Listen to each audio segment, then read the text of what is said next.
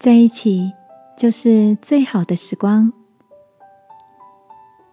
晚安，好好睡，让天父的爱与祝福陪你入睡。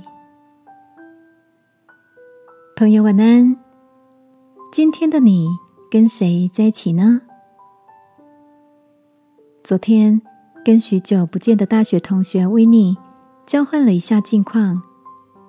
维尼说，这两年她跟老公刻意的减少了工作量，把生活中多出来的时间拿来陪伴彼此。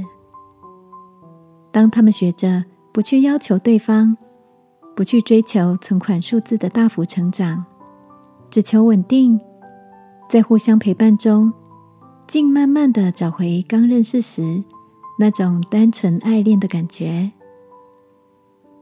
原来，爱并不是花很多的时间去互相鞭策，不断追求更好的物质生活，而是愿意去了解对方心中真正想要的，然后试着去给予。听着维尼的有感而发，我心里也有着同样的感触。是不是我们常常以自己的方式去对别人好，却忽略了所谓的好，或许不是别人心中真正想要的？记得圣经里有这样的一段提醒：要凭爱心行事，好像基督爱我们一样。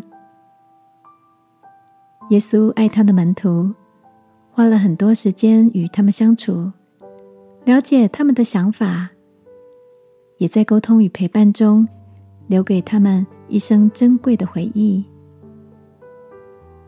亲爱的，在你心中有哪些人会让你想多花点时间去陪伴他们呢？